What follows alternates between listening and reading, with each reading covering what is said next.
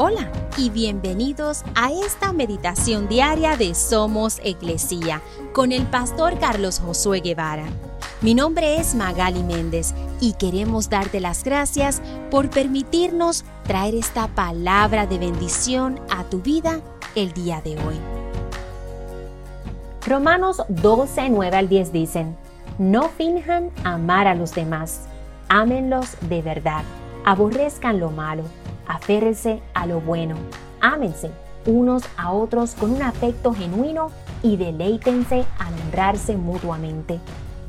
Yo pienso que es muy fácil fingir que amamos a los demás.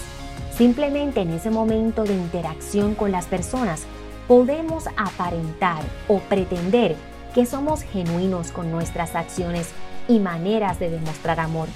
Pero Dios ve mucho más profundo de lo superficial y de lo íntimo de nuestro corazón. Él desea que amemos a los demás de verdad y si somos honestos, eso nos cuesta pues hay cosas o áreas que no nos gustan de algunas personas. Pero Dios nos anima a no enfocarnos en eso, sino en las cosas buenas.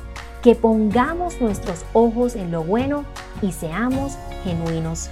Y la única manera que podemos hacer eso es dejando que el amor de Cristo se manifieste y brote a través de nosotros y puedas amar a los demás como Él nos ama a nosotros en nuestras imperfecciones.